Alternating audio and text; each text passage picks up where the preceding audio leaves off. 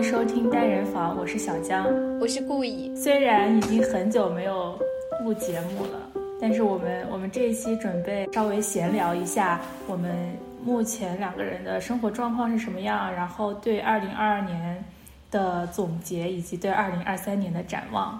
现在说一下我们两个人目前的生活状况。我真的是无业游民啊！我有什么可讲的？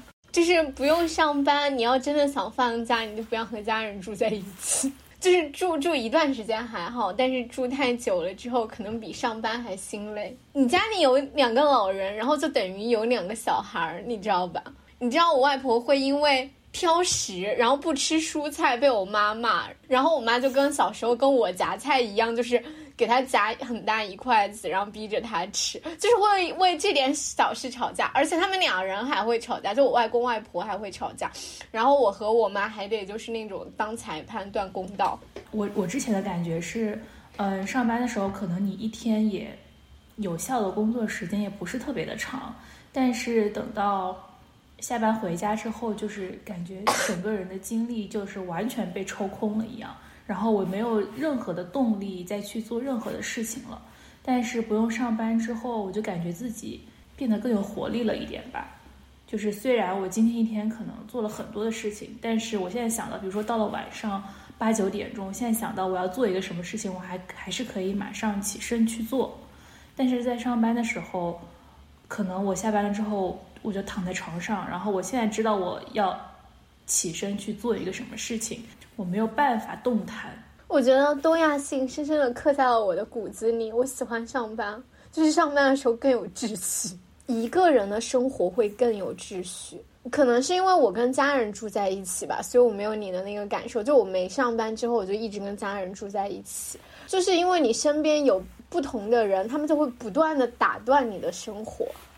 其实就是比上班还烦，因为上班是有固定的节奏的，还是有固定秩序。我最近因为在放假嘛，我本来在放假之前，就是在考试的那段时间，我写了一整个 list，在写我放假之后我要去哪些地方玩儿，然后我要去看什么电影，然后我要去什么公园徒步，然后我要呃去购物啊，去好几个商场购物等等等等，然后放假一放。加上外面天气又不好，每天下雪，我吃喝玩乐的 list 上没有一件事情完成了。你的读书，然后再加上没有完成。对呀，再加上这个读书的马拉松，就导致我更加没有动力出门了，然后每天就耗在家里。但是我现在开始有一点找到待在家里的乐趣了。然后最近因为我就是不停的在做饭，然后每天要做三顿饭。我开始有一点找到做饭的乐趣了。那一天前两天的时候，我在做一道菜，就是要用到很多的大蒜。然后在剥那些大蒜的时候，我突然感觉到自己进入到了一种类似于冥想的状态，就是冥想就是对冥想就是你整个人嗯非常的沉静，然后在关注自己的身体，然后你的脑袋里面没有任何的杂念，然后你所有的注意力都在你自己的身体上。然后在剥蒜的时候，我整个人的注意力都在我的蒜上，呃，我脑袋里面也没有任何的杂念，我的所有的注意力全部在于怎么样把这个蒜的这个皮剥下来。然后我就感觉做饭的这个过程跟冥想特别的像。我觉得做饭太麻烦了，还有清洁什么的，所以我还是没有那么喜欢做饭。就是偶尔尝试我喜欢的食谱可以，就是那种。比如说小红书上面看到那种特别诱人的食谱，然后我试一试，可能就是会充满期待的做饭，那个感觉不一样。但是如果是那种做日常吃的，就没什么感觉。就冲咖啡的时候有类似的感觉，就整个磨豆子，然后把它压粉，再去接咖咖啡液的时候有这个感觉。提到这个小红书食谱，就不得不再次提到我的一个发现。就是小红书上所有的食谱的调料都是一模一样的，不管他们是做中餐还是西餐，不管是做哪个国家的美食，所有的调料都要放一勺生抽，一勺蚝油啊，对，有的时候是一勺两勺生抽，一勺蚝油，有的时候是一勺勺生抽，一勺老抽，一勺蚝蚝油。我觉得做日韩的菜放生抽和蚝油，我还觉得比较合理。然后呢，他不管是做意大利菜还是西班牙菜，呃，不管是做意面还是什么海鲜海鲜饭，甚至是做沙拉，他们都要放生抽和蚝油。但我觉得味道好吃就可以了，跟那个长相一样，就整体和谐，模拟出那个味道就差不多了。你要求那个过程是怎么样的呢？你也不是只只放这两样，对吧？你还要对上别的调料，比如说蚝油，它可能味道就是提提鲜，然后，嗯，酱油它可能就是个咸啊。那既然既然咸可以用盐，也可以用酱油，我就用酱油，怎么了？反正最后达到的结果差不多就行啦。我是一个食物原教旨主义。走到对岸无法接受意大利面里面放生抽和蚝油。好，我们再来总结一下我们的二零二二年吧。你先说吧，你想对你的二二零二二说什么？我觉得对于我们两个人来说，可能我们现在此时此刻当下没有那种强烈的感觉，但是可能过了三五年之后，我们两个人，我觉得我们两个人再回看二零二二年这一年，对我们来说都是一个。有重大转折的一年，你觉得呢？我现在就有强烈的感觉，二零二二年真的是对我来说很重要的一年，就是因为这一年我实在是流了太多的眼泪了。哎，我现在就想哭了。上半年的时候是环境的原因，就是环因为环境很糟糕，然后所以我上半年都是反反复复的在焦虑，然后还有伤心，然后沮丧。上半年的时候是你关心你的朋友，然后你会担心那个命运随时砸在你的头上，所以是一种也有对自己自身的焦虑。然后到了年终的时候，我觉得那个状态很糟糕，然后我就拼命的想要调整状态，我就想要摆脱前面那种就是很无助、很焦虑的状态。我就那个时候就大概到下半年的时候，九九月的时候吧，然后开始运动，然后也调整我的生活，就努力想要让生活进入一种更更有秩序的生活里面。然后，但是有的时候就是人生就是突然来，就是我我现在有一句话就是有四个字就是很俗，人生无常，但是。它，就是又是真理，就是你拼命想把你的生活变好的时候，就是就是会生活就会突然，你不知道它会变成什么样子，然后它突然就给你一下重锤。我今年特别大的一个感悟就是，我开始就是很尊重、很尊重生命，我也很，就是我对死亡的态度也不一样了。以前就是。我有跟你讲过，就是以前的时候，我和我妈妈的关系很紧张，很紧张。然后我有时候就会，因为实在是母女关系很紧张，那个时候很痛苦。我有的时候就会在家里，我也不知道，就是可能本身自己心理状态也很糟糟糕。有的时候就是你自己心理状态确实很糟糕，然后有的时候我就会。算是发泄，也是装疯，然后我就会跟我妈就有算是威胁她吧。我说你就是逼我去死。那个时候我妈妈就会特别特别生气，就是我一旦拿死出来说，她一方面很担心我，然后一方面又特别特别生气。但是那个时候就是我那个时候就觉得，其实这个招数是有用的。就在在此之前。就是在我的人生发生很大的变故之前，我还跟一个朋友聊过，然后就是聊过我是怎么处理我的母女关系的。然后我跟他讲过，就是我是把它当一个招数在跟他讲。我说就是，可能就是你妈妈会逼你，但是她也是爱你的。然后借着这种爱你，其实可以反过来去绑架他。我当时是。大概抱有这种想法，然后所以我跟我妈妈这样说的。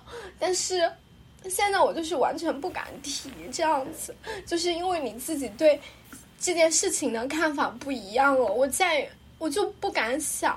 我现在就只能想我，我不想，我真的我现在是尊重生命、热爱生命，然后我想要长长久久的活，然后我想要我妈妈陪我很久。以前就是。你能把那个字眼随随便便挂在你嘴边的时候，是因为你没有切身的经历过它，然后你觉得那个东西离你很远，所以你才可以随随便便的讲出来。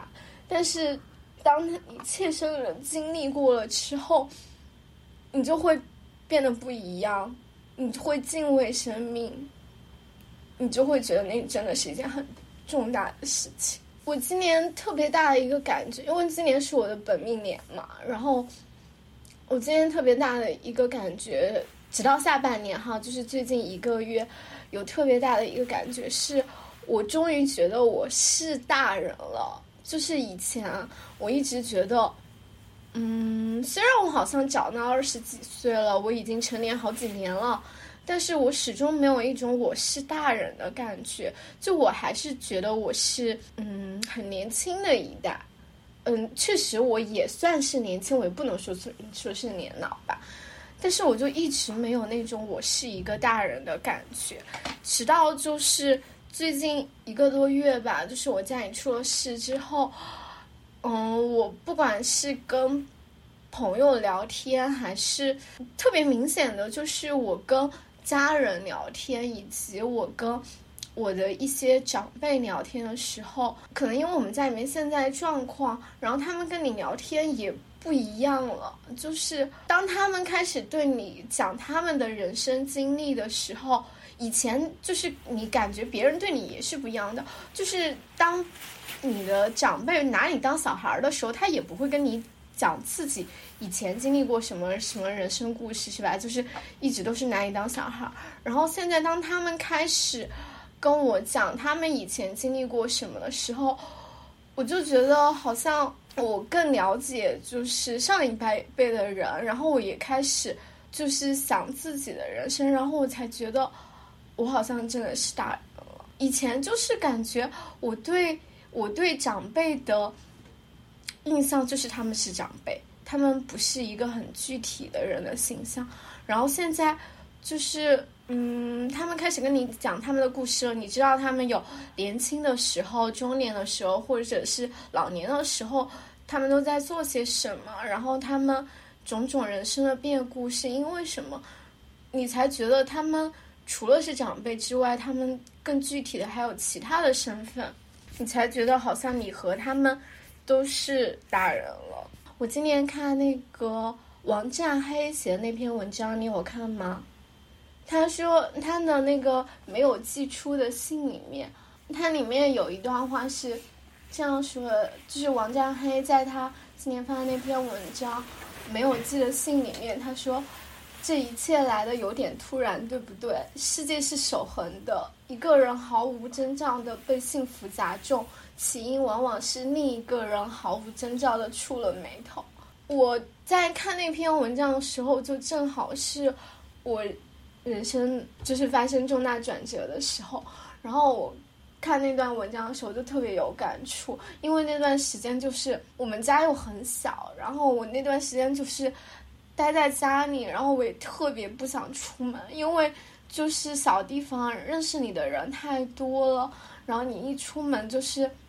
就好像周围的人就是会来关心你，然后问候你，但其实你又很不想要那种问候，你你不想要那种关心，因为你知道那个关心背后意味着什么。今年会有很多长辈跟我聊天，就是因为我们家里面出了事情之后，然后会他们会等于说又是安慰我，或者是教导我，嗯。这样子，所以会跟我聊他们自己的故事。我跟你讲，我在就是我，我今年有两个特别感谢你的时刻，嗯，就是第一个是十月的时候，我当时跟你聊天，然后我当时不是跟你讲我很焦虑、很焦虑的时候吗？就是因为那一次有一点争执的时候，我跟你聊天，然后当时你就跟我说，就是你你跟我说。我会提醒你的时候，那个时候我就是嗯很感动，因为我那个时候其实就是很焦虑，很焦虑，然后我就很需要一个很确定的东西。然后你当时那么斩钉截铁的跟我讲说我会提醒你的时候，我就一下子被安慰到。嗯，但是其实十月的时候，我整个那个焦虑还是因为环境，或者是就是一种抽象的大的环境给我带来的焦虑。我以我知道那种是环境带给我的焦焦虑，其实不是我自身的问题。然后我其实那段时间有努力，就是在缓解焦虑嘛。我也跟你讲，我做运动，然后我那个时候作息不是也很规律吗？我那个时候就是我努力想要通过自身，然后来抵抗环境带给我的焦虑。十月的时候我是这样的，然后十一月的时候，就是命运突然就是一下子砸中你的时候，我就。开始觉得说，其实前面那种焦虑就是有一种，当然我不是说，就是人有那种焦虑是不对或者是怎么样的，因为我知道可能其他人也会有因为环境之类的有焦虑，但是就是当你有一个很具体的痛苦砸向你的时候，你就觉得前面的那个焦虑实在是太轻了，嗯，因为就是你实在是太太心痛了。十一月的时候，就是整个人实在是因为太痛苦了，就是我没有办法，我我十一月的时候很痛苦，然后我很想要写东西，然后我想要把我的痛苦记下来，但是就是没有办法，我一写我就会哭，我我。我用第二，我用第一人称写我会哭，我用第三人称写，我又觉得写不出来，就是我那个痛苦纠缠在一起，然后我没有办法把自己从那里面剥离出来。我我那时候就是我我不知道怎么讲，就是我之前我们不是有讨论过，就是关于作家。就是写写环境、写时代问题的时候嘛，就是你，你当时就是说，作为作作家的责任，然后就是应该写。我记得你当时好像是这样说的，是吧？嗯。但是其实就是十一月的时候，我的感觉就是，如果人太痛苦了，你就是写不出来的。我十一月的时候也确实确实写了一点东西，但是那全是是。没，就是王家黑的那种，没有，没有寄出的信，我只能用第二人称写。我还有一个感受是，不仅是从我自己身上的，然后从我的家人身上也是，就是人在经经历了巨大的痛苦之后，你会努力的回溯，在那个事情发生之前，在那个时刻来临之前。之前所有的事情，你会拼命的去回想之前发生的那些事情，然后你会在很多很多个时刻，你都觉得那个时刻你本该可以，就是你有很多。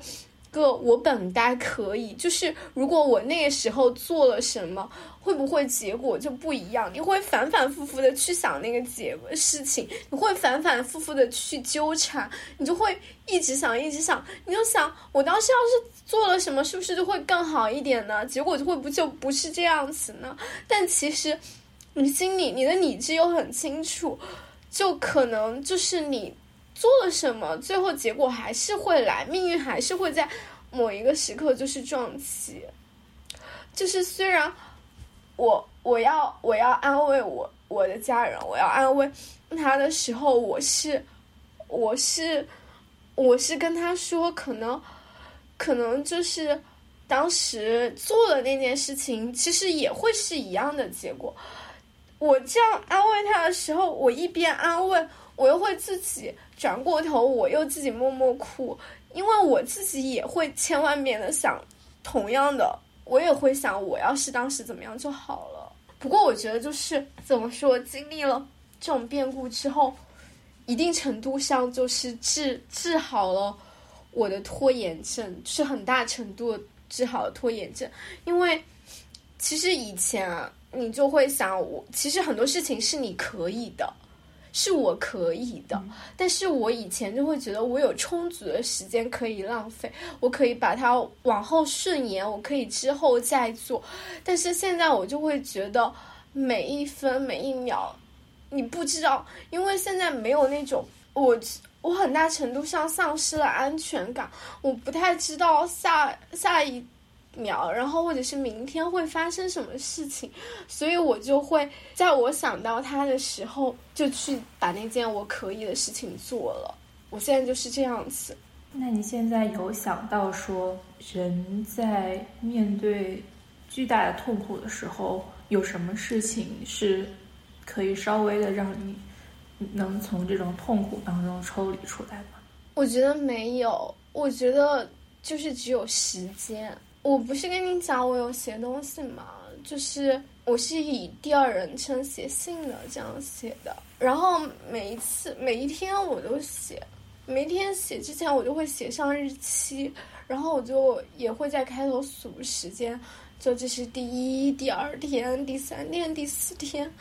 然后最开始的时候实在是太痛苦了，嗯，第二人称写的话就是还是挺顺畅的，因为以前你好像说不出来的话，然后你现在可以。就是以第二人称的形式，就是是很直接把它写出来，然后你会写的很顺畅。最开始的时候，就是因为你有太多太多遗憾了，然后你有太多太多你觉得你本来可以做的事情了，就是而且你会无止境的联想，你就是你在你生活的每一个场景里面，你都会联想到这件事情。所以最开始的时候，我写东西就是每一天每一天我都写。一大长篇，就是我能写的东西太多了。我觉得就是时间，时间真的会，至少就是你那个伤口，有的时候你还是会撕裂，但是它又会慢慢，又会慢慢长好。有的时候你还是会忍不住，就像我现在跟你讲的时候会哭一样。它有的时候还是会撕开，但是它可能撕开的不会那么大了，可能就只有时间。就是我看见它。嗯，一点一点的，就是我写的东西会没有那么长，然后我就知道我稍微接受了这个事情。我觉得就只有这样子，没有除此之外，就是没有什么东西是可以帮助你，就是很快的走出来。我觉得是没有的。所以我现在觉得，就是为什么时间啊、生命啊、死亡啊是。文学永恒的主题呢？因为当你真正的经历了这些东西之后，你就会觉得这些东西它太重要了，同时它太沉重了，所以它会是文学永恒的主题，就是会有无止境的人去探讨。不要一直哭了，我，但我 我现在伤口已经长好了很多了，然后就不要一直哭了，我。来讲，就是今年虽然我今年流了很多眼泪，但我也还是有很开心的时候。就是痛苦会让人加速成长，然后人生的重大挫折其实也会改变你生活里面的很多东西。就比如，对于我来说很重要的一点就是母女关系，因为这也是我人生特别特别重要的一部分。我记得去年的时候吧，还是今年年初的时候，你跟我聊你妈妈的时候，然后我当时我其实还很羡慕你和你妈妈聊天的那个状态嘛，很羡慕你跟你妈妈的关系。然后我当时，哎，我记得去年的时候，你跟我讲说，你妈妈以前也是一个就是控制欲很强的人嘛，你也是吵了很多架，然后之后。才变成现在这样子的。我当时就是还挺羡慕你的，但是其实我每一次跟我当时因为还是处于母女关系，虽然没有最开始那么紧绷了，但是我还是处于一个很紧张的状态，时不时我还是会因为跟我妈吵架，然后崩溃啊、流泪啊之类的这样。所以我当时是很羡慕你的。我还有想过，我跟我妈每次吵架，好像他的改变都很。小，或者是我没有意识到吧。就那个时候，我当时还在想说，就是什么时候我跟我妈可以变成你跟你妈妈那种关系就好了。我当时就是有羡慕过这件事情，但是下半年的时候，我跟别的朋友聊天的时候，我从他的口中我就开始意识到，就是我跟我妈妈的关系。某种程度上也变成了就是别的人可能会羡慕的一种母女关系。然后，尤其是就是就是在我们家里面出了事情之后，我现在跟我妈妈的关系就是整体来说就和谐很多了。可能我们妈妈她在经历了这种事情之后，然后他的想法也变了，变了，变了很多嘛。现在，现在，现在至少现在我不会羡慕你的母女关系了。至少我妈不会觉得，就是我在我妈面前没有装成处女。是吧？讲一下你跟你妈妈买，你给你妈妈买玩具的整个过程吧，要不然。我我去年我应该是去年的时候吧，去年的时候，我妈妈当时我们的关系还是很紧张的，然后我妈妈就很想要催我去谈恋爱，然后去结婚。她就是那种，因为她实在是吵架吵不过我，我妈是嘴巴比较笨的那种人嘛。她吵架吵不过我，她就老会叫身边的那种长辈，然后就叫他们来教育我，给我洗脑，然后意思就劝诫我去恋爱、结婚这种嘛。然后当时就是有一次的时候，我和我妈还有另外一个就是也是从小看着我长大的阿姨，我们一起在散步，然后我妈就让那个阿姨就是劝说我去，嗯，谈恋爱、结婚。当时那个阿姨就说。因为她可能觉得是我没有谈恋爱，可能也就，呃，长辈的观念就是比较保守嘛。我在家里之前的那个人设就是母胎单身 solo，所以大家可能都默认我也是没有过性生活的。当时那个阿姨就跟我说，意思是说我没有体会过男人的好。也就是没有尝试过性生活，然后所以才不想恋爱结婚这样子。我当时就是反驳他，因为我也不好直接在长辈面前说嘛。然后我就反驳他，我说现在科科学进步了。嗯，就是 sex toy 也非常的多，嗯，长长度、粗细各种玩法都有。然后他还说，就是嗯，就是玩具没有男人的温度，就没有人的体温。我就说现在有加温的呀。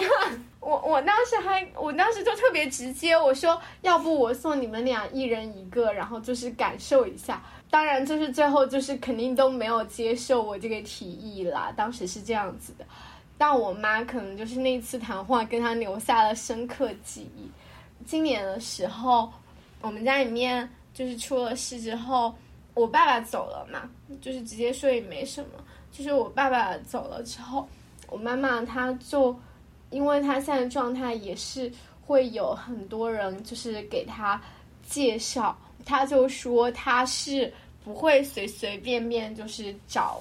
人的就是随不会随随便便找男人的，然后他就，但是，就是他也很直接跟我讲说，就是，就他也有那个需求，所以他决定要自己买，就是他他本来是决定要自己买那个玩具的，但是我就说那我就送你吧，所以我就跟他买了，就你知道那天还特别好笑。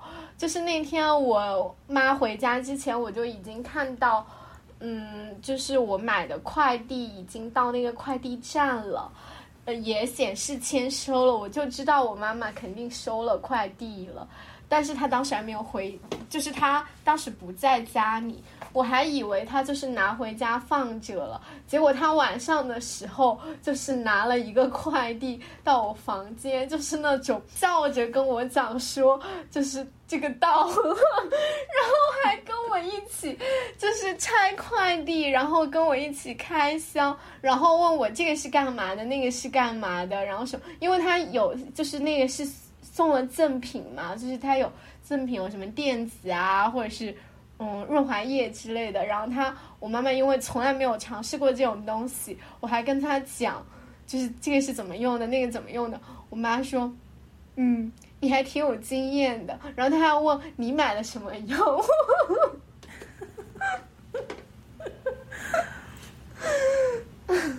以前哈，就是我，我不是跟你讲，以前我就会觉得说，那长辈就是长辈，我好像也没有太关心他们的人生故事，然后他们其实也不会跟我讲这些事情。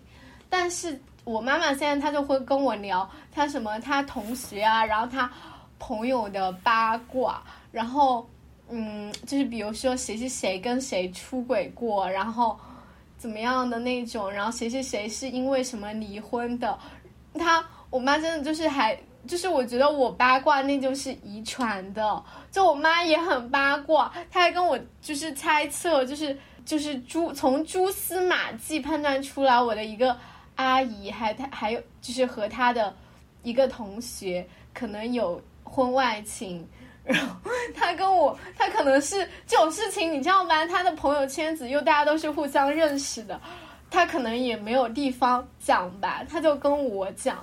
我觉得他跟我讲的时候也很兴奋，就是那种，就是可能此前都没有人分享这个八卦，然后终于找到人可以讲了，所以跟我讲的很开心，就是会跟我分享很多这种八卦，然后还会八卦我的感情生活什么的。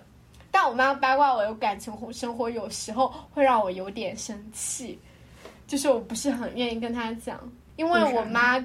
就是因为我妈对男人的那个要求和我对男人的要求就是不太一样啊。然后就是我跟我妈是这样说的：我可以接受我喜欢的男的你不喜欢，但是我不能接受我讨厌的男的你还一直跟我讲不错，让我试一试，这会让我很烦。就是我需要我妈绝对正线的站在我的这边，然后讨厌我讨厌的人。你不一定要喜欢我喜欢的人，但是你要讨厌我讨厌的人。那你妈有跟你？说他使用那个小玩具之后的使用感受吗？我还没有问呢，就是哪一天问了，问了我跟你讲。但是我跟你讲哦，我妈从来都是一个早起的人。她收到玩具的第二天，我和她一起睡到了十一点多才起，就是我醒过来的时候已经十一点多了。然后，嗯，我就是。嗯，打开手机一看时间，怎么都十一点多了，而且根本就那天就没有人叫我起床，因为平时我妈她自己起床了之后，她就会来叫我嘛。结果那天她就完全没有叫我，我就起床去看，见我妈自己还在床上。你知道我当时第一反应就是什么吗？我说难道想说吗？我妈妈自己玩 所以赖床吗？我就在想说，天哪！但我没有问，你知道吗？就是就是就是，大家还是要考虑一下父母，就是那个就是考虑一下我妈的那个自尊心什么的。然后我就没有问出口。但我当时第一想的就是这样想的，你知道吗？因为我妈真的是一个就是太长，就是很少很少晚起的人，就更不要说睡到十一点多这种事情了。我妈也是特别的八卦，我不是跟你说吗？她那个新冠还没有好，然后嗓子还哑着的时候，就跟我讲了两个多小时的八卦。然后那个时候已经是我的晚上的时间了，然后我都已经困到泪眼婆娑了，然后她还在不停的讲。我现在真的觉得我妈妈是全世界最好的妈妈，她很有力量，很有能量，就是比我要坚强很多。就包括我妹也说，就是以前她就觉得我妈妈是一个很坚强，然后很坚韧的人。嗯，就是我们家里面出了这个事情之后，就是我妹就觉得说，她对我妈的那个崇敬又上升了一层楼。我和我妹都是这样觉得，就是我妹是这样说的，她说，他觉得他这一辈子都。嗯，不可能变成我妈这种这种人，但是他能够有我妈的一半，他觉得他这一辈子也就够了。我也觉得，如果我这一辈子就是有我妈这种能量的话，我这一辈子应该也会是一个很厉害、很不错的人。嗯，今年有一件很让我开心的事情，就是决定要和你一起做播客，因为我觉得这个事情怎么说，就是其实。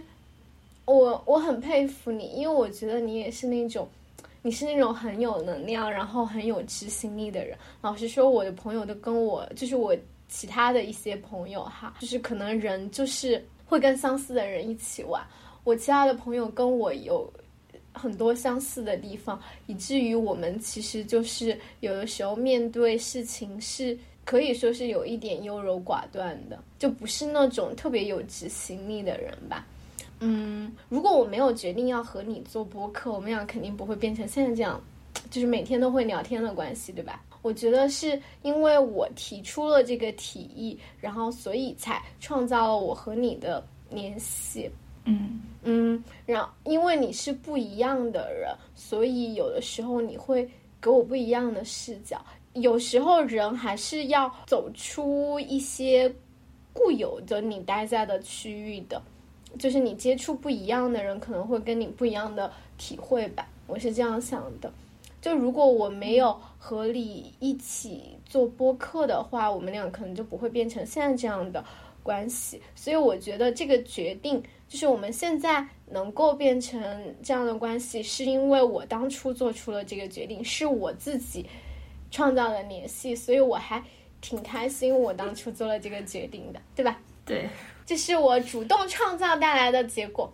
嗯，我也是觉得，就是我在认识你之后，我开始，我开始就是察觉到自己身上有很多，比如说狭隘或者是很固化的观念，因为我们两个人在很多事情上，其实就是在大的，我觉得在大的一些 common sense 上是基本上是相同的，但是在处理很多生活中实际的事情的时候，其实是很不同的。然后在不断的了解你的过程当中，我就不断的在反思，啊，为啥？为什么讲这个也要哭啊？反正我就是在不断的反思我自己原先觉得很理所当然的事情，比如说，就是可能以前我会觉得，我觉得我的观念里面有很多很根深蒂固的社会达尔文的思想，比如说，我觉得人就是要奋斗努力，我要去更大的城市生活，我要去更好的地方生活，我要挣更多的钱，然后我要成为更成功的人。然后我觉得这件事情对我来说是最重要的，是我的人生目标就是要追求更好的生活，而这个更好的生活是建立在嗯更好的物质条件，然后怎么说比别人更优越这件事情上。但是我我后来就会在慢慢的想说，比如说选择不去大城市工作，呃，选择一个看起来并不那么被其他人羡慕的工作，也不是不可以。每个人对好的生活的定义也是不一样的，然后包括其实我们两个人对朋友的看法也很不一样嘛。就是我觉得在就是在我以前的生活里面，其实我没有把朋友看得特别的重要，因为嗯，我不喜欢就是什么事情都要靠别人帮忙来完成。然后我觉得我所有的烦恼和痛苦，我自己都可以消化，然后所有我生活中遇到的问题，我都可以自己一个人解决。就是我不我不太需要朋友，然后我也不会觉得。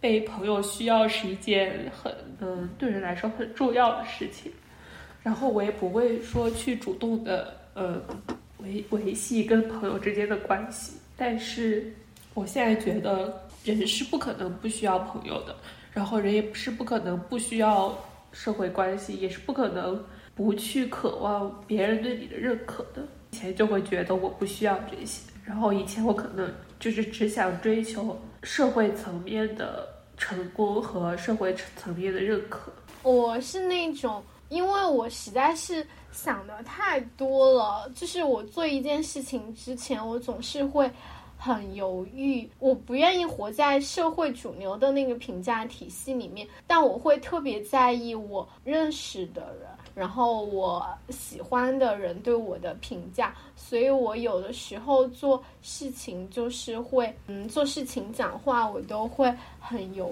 豫。有的时候那种犹豫就是在某的某些时候就变成了优柔寡断，然后我可能就是会缺少很多行动力。但是我就觉得我认识你之后，我就觉得有的时候。就是事情先做了再说，做了之后可能会有不一样的想法，我觉得也挺好的。就是因为今年就是，嗯，你还有你比薇的关系，然后我才开始运动的。就是因为你们俩老在那里聊运动的时候，我才带动我一起去运动。以前我妈妈也老让我运动，但是我都从来没有。就是很主动、很积极的去参与这件事情。不，你刚刚讲到社会评价，就是社会层面的成功的时候，我还想到我们就是关于钱这个问题。今年有一个有一个时刻，是我特别深刻的意识到我对钱的想法有改变了。以前的时候，我其实我觉得我对钱是没有那种特别大的渴望的，因为我从小我的成长环境是比较顺遂的。虽然我们家里面没有很有钱，但至少我爸妈都因为很爱我，然后，嗯，他们的工作收入什么的也比较稳定嘛，所以我其实也没有缺过钱用。就是我整体来说，我以前的生活环境，我都是一个算是一个充满安全感的人嘛，整体都过得比较顺。我在今年哪一个时刻意识到？我好想好想要钱啊！就是十月的时候，我开始意识到我想要钱了。那个时候，因为我想要，就是有想执行的计划，我有想要去的地方。我这个时候需要一大笔钱，但我现在没有的时候，而且这个时候我觉得我不能靠父母的帮助的时候，所以我那个时候十月的时候，我是对钱有很大很大的焦虑的。但我那个时候我的想法对钱，我都还是觉得说，如果我不是出生在这个地方，如果我本来不需要就是这么一大笔钱，我才能够去到我想要。到达的远方的时候，那我可能就是对钱没有这么渴望。我那个时候是这样想的，但是在十一月的时候，我有一次在跟我妹妹的电话里面，我也有跟你讲过，我那个时候就是很深刻的意识到，我很想要钱。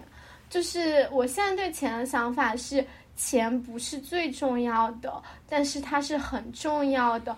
能够帮助我到达一些地方，然后做到一些事情的工具，它是很重要的一个工具。因为当时我在劝我妹妹的时候，我跟她说，我跟她说，我说，我说，我知道你现在很难过，我也知道你很委屈，但是就是你的家人，他们现在也很委屈，他们也有他们的委屈，他们也有他们的痛苦，然后。你因为爱他们，你为了因为爱，然后你现在忍一忍，好不好？就是你现在忍一忍，然后你努力，以后会变好的。我那个时候，我跟他说以后会变好的时候，我确定以后会变好吗？我其实也不确定以后会变好。然后我就觉得我那种劝说。好无力呀！而且我又在那个时候，我深刻意识到我是一个很幸运的人，因为我幸运到就是我从来没有真正的缺过钱，所以我感觉不到对钱的需要。我自己从来没有忍受过我没有忍受过的委屈，但我要劝说另外一个人去忍受这种委屈。然后我就觉得我好羞愧啊！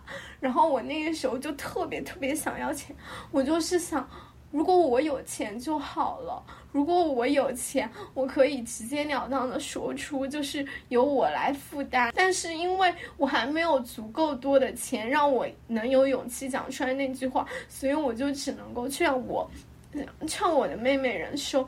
那种我从来没有承受过的委屈或痛苦，所以在那个时候，我就深刻的意识到我对钱的想法不一样了。我现在觉得我很需要它，我很想要它，它很重要。好，我们现在来回顾一下，就是二零二零年啊，什么二零二零年？二零二 你的两年被偷走了。二零二二年年初就是定下来的目标。有有没有就是已经实现了的？嗯，好。嗯，然后存款的目标达到了，呃，然后我的我健康方面我有设置就是运动，这个应该算完成了吧？虽然跟我当时想的执行的方式不一样，但应该完成了。只不过就是嗯，体重和体脂没有达到我想要的数据。就是我当时是给自己写了数据的，但是因为我真正开始运动之后，我反而不在意那个具体的数字了，所以我现在也觉得这条可以删掉，就不重要了。嗯，因为我去年的时候买了那个嗯就是做咖啡的玩具机嘛，然后我今年想要就是学会拉花，但是我没有达成。就你看我那个水平就是很不稳定，就是有时候好，有时候坏的，所以这个就百分之五十吧。看书的话我是完成了的，但看电影没有。看电影今年就是没怎么看电影，所以就是很少哦。还有多邻国打卡，就是学法语我是有坚持的。我的多邻国连续打卡有快四百天了，现在应该是三百九十天。我今年那个年度报告我有给你看过吧？就是前我好像是全球前百分之二，对吧？我自己有。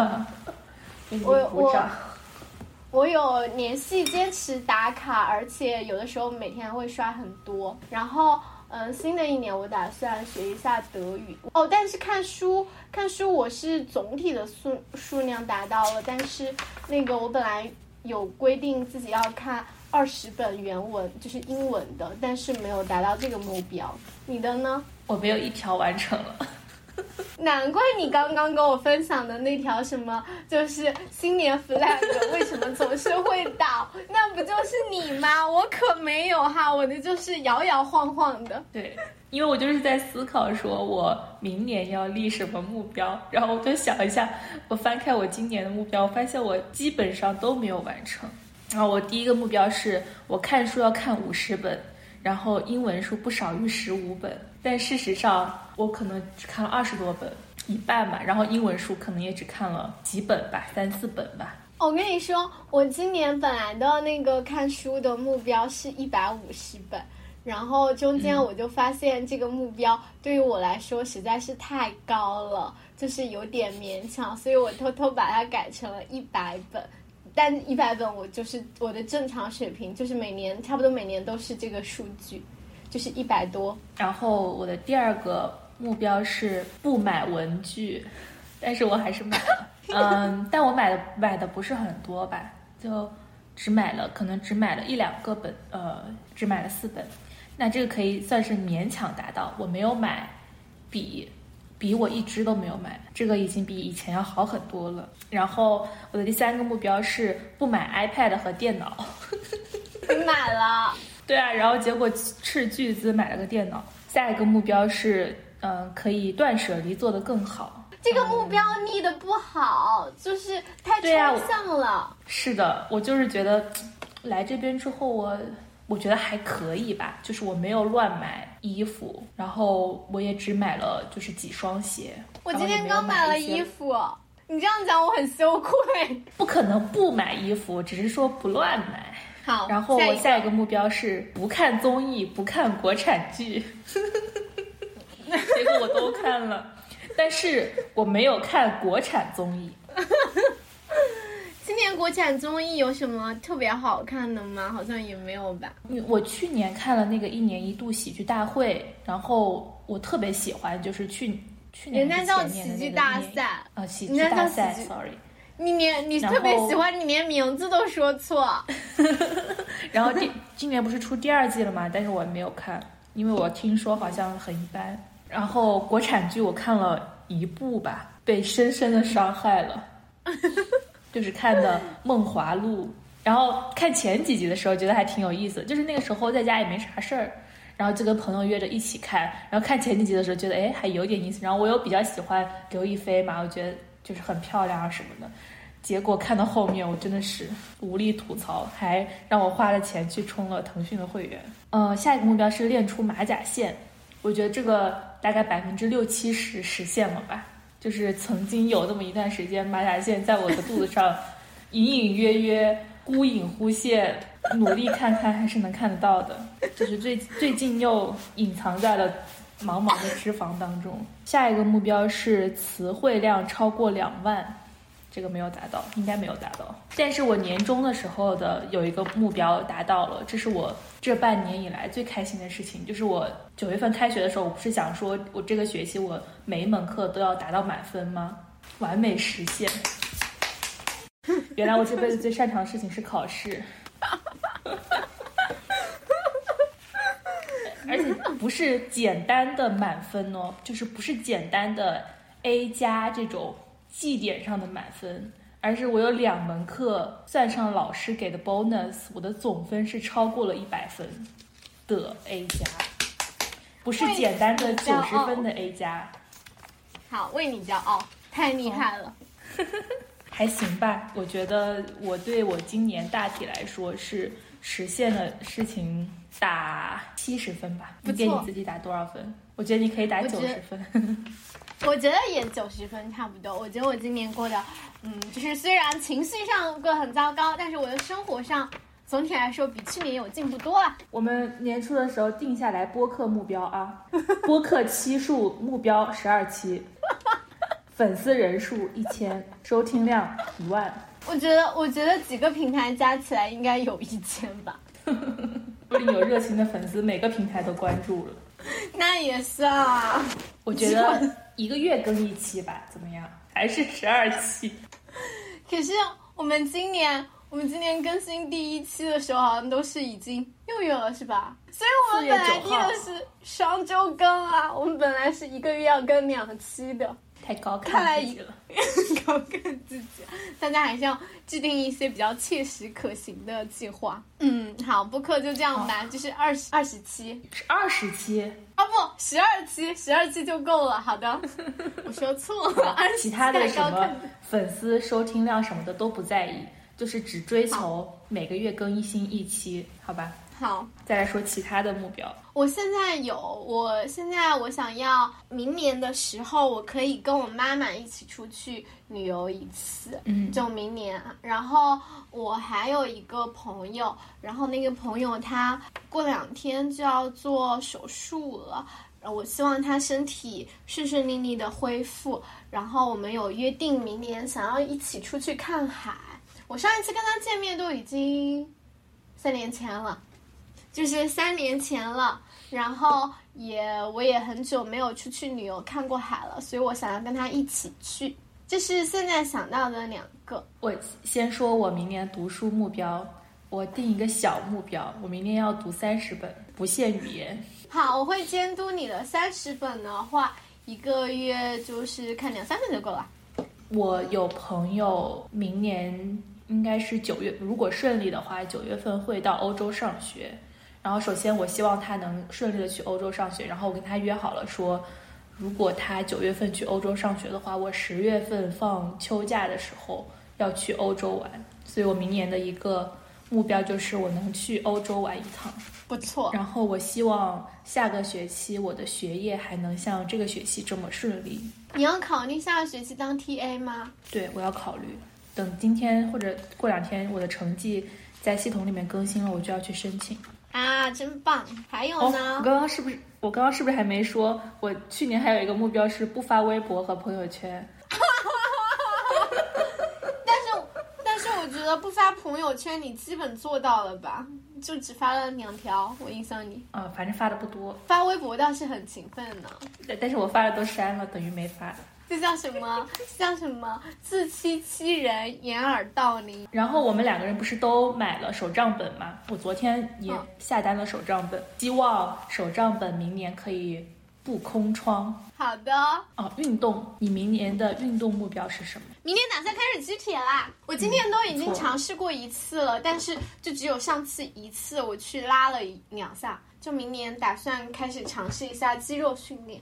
运动的话，我还希望明年就是有，就是我还对瑜伽还比较感兴趣，希望明年可以多上一点瑜伽课。看书的话，哎，明年还是坚持一百本吧。但是我希望就是可以多看一点英文的书。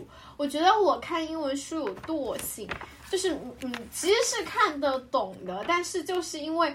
不好消化，是没有中文书顺畅，以至于我就老是不想动。我是英文比中文看的慢特别多，就特别着急。我看英文的时候就是特别着急，因为我看中文就是因为很快嘛，然后我就会很很可以很快的知道结局。然后看英文我就很着急，就老在那慢慢看，就特别着急。然后到最后我就忍不住就找中文的来看了。你的新年目标就是可以写，就要克服这种着急的心态，就老这种老想被剧透的心态。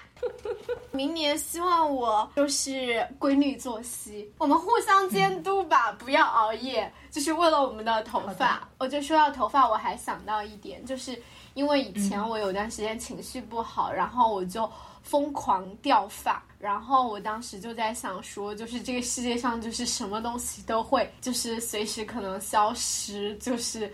金钱，然后种种种种，可能都爱情也都随时都是可能会没，但是就是我掉在地板上的头发只会越积越多，就是没有人给我清。而且，嗯，说说到头发，我还想到一点，就是我最近这一个多月不是过得特别特别难过嘛。然后我有一天照镜子的时候，因为我爸爸刚走的时候，我去。就是他下葬的那一天，然后我去剪了头发嘛，当时就是剪到肩膀下面一点，还是比较短嘛。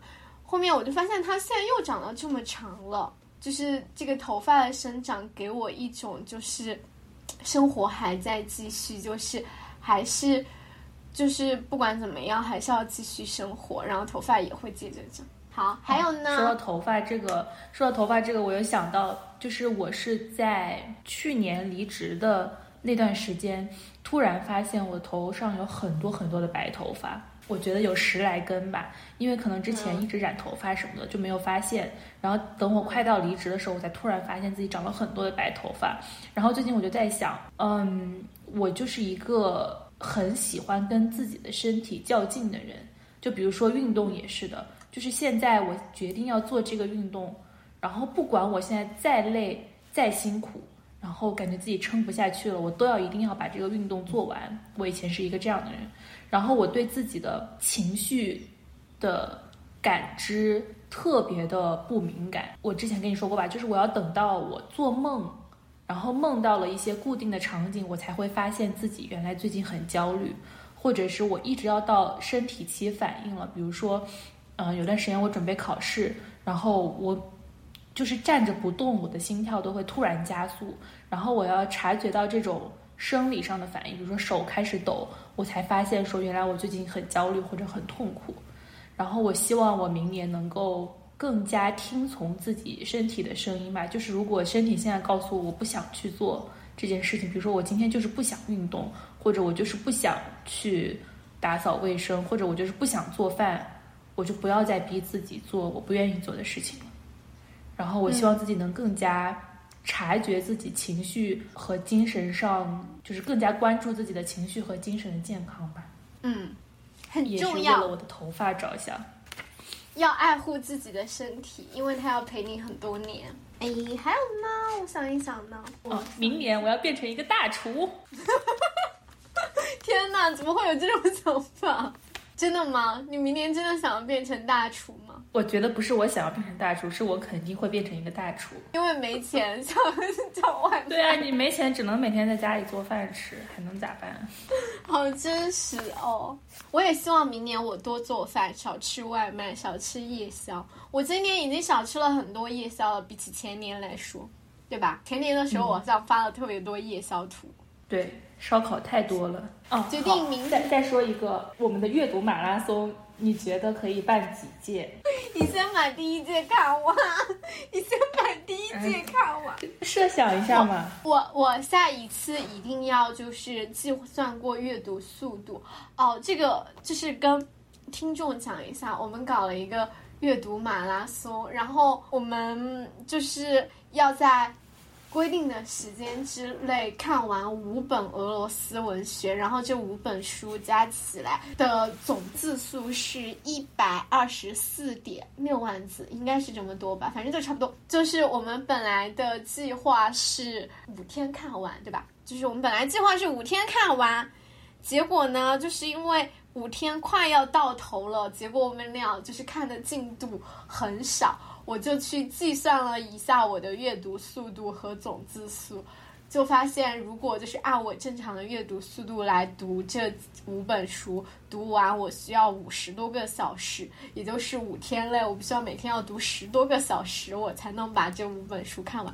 所以这个事情就教训我们，大家做计划之前一定要量力而行，然后才能够经就是合理规划这个计划才能够。执行。你看我们现在就是不行，就是执行我已经摆烂功。了。就是 我这告诉我们一个道理，就是拖延症为什么会出现拖延症这个事情，有一个很大的原因是你知道自己的目标无法实现，或者这个目标对你来说太难了，你才会无限的拖延。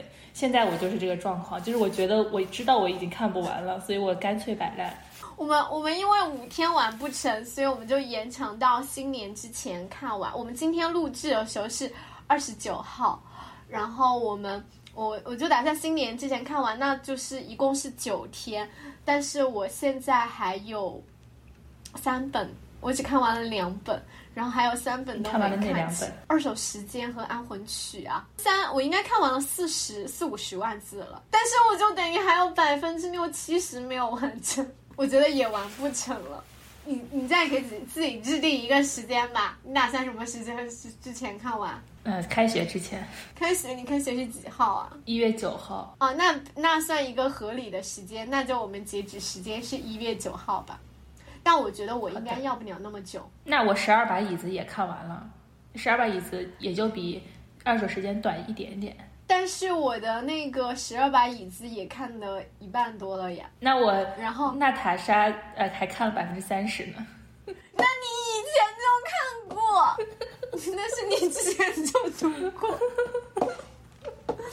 好，我们的阅读马拉松明年办几场啊？我们现在不是已经想到说要看一个跟母亲相关的书吗？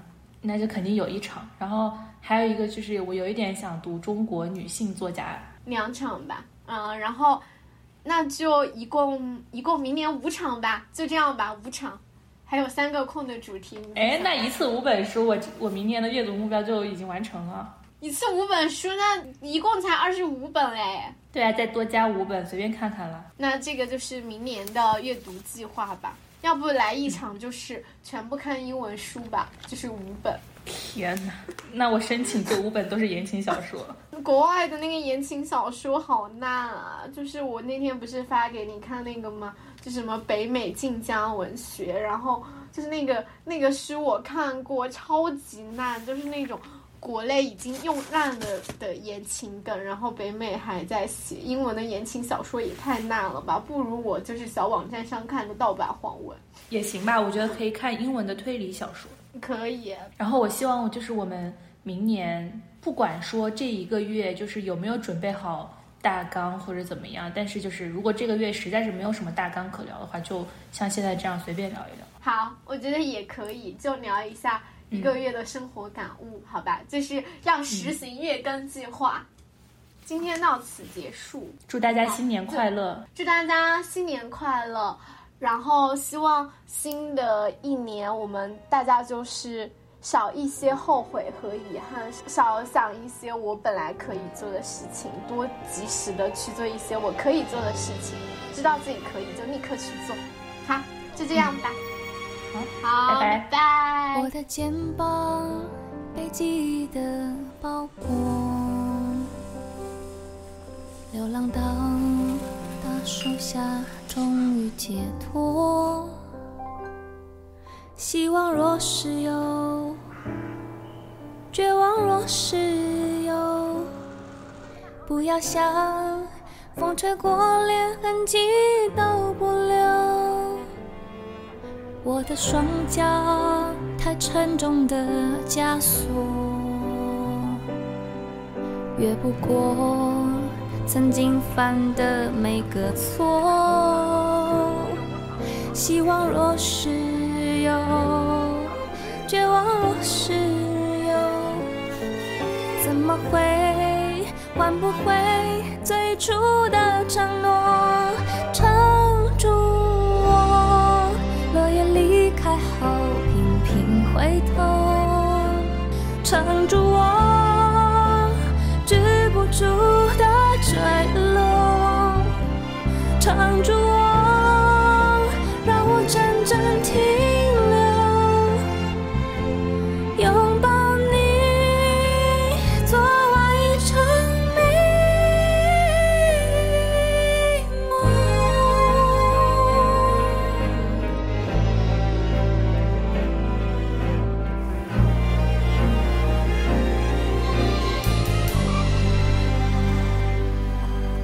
我的双脚太沉重的枷锁，越不过曾经犯的每个错。希望若是有，绝望若是有，怎么会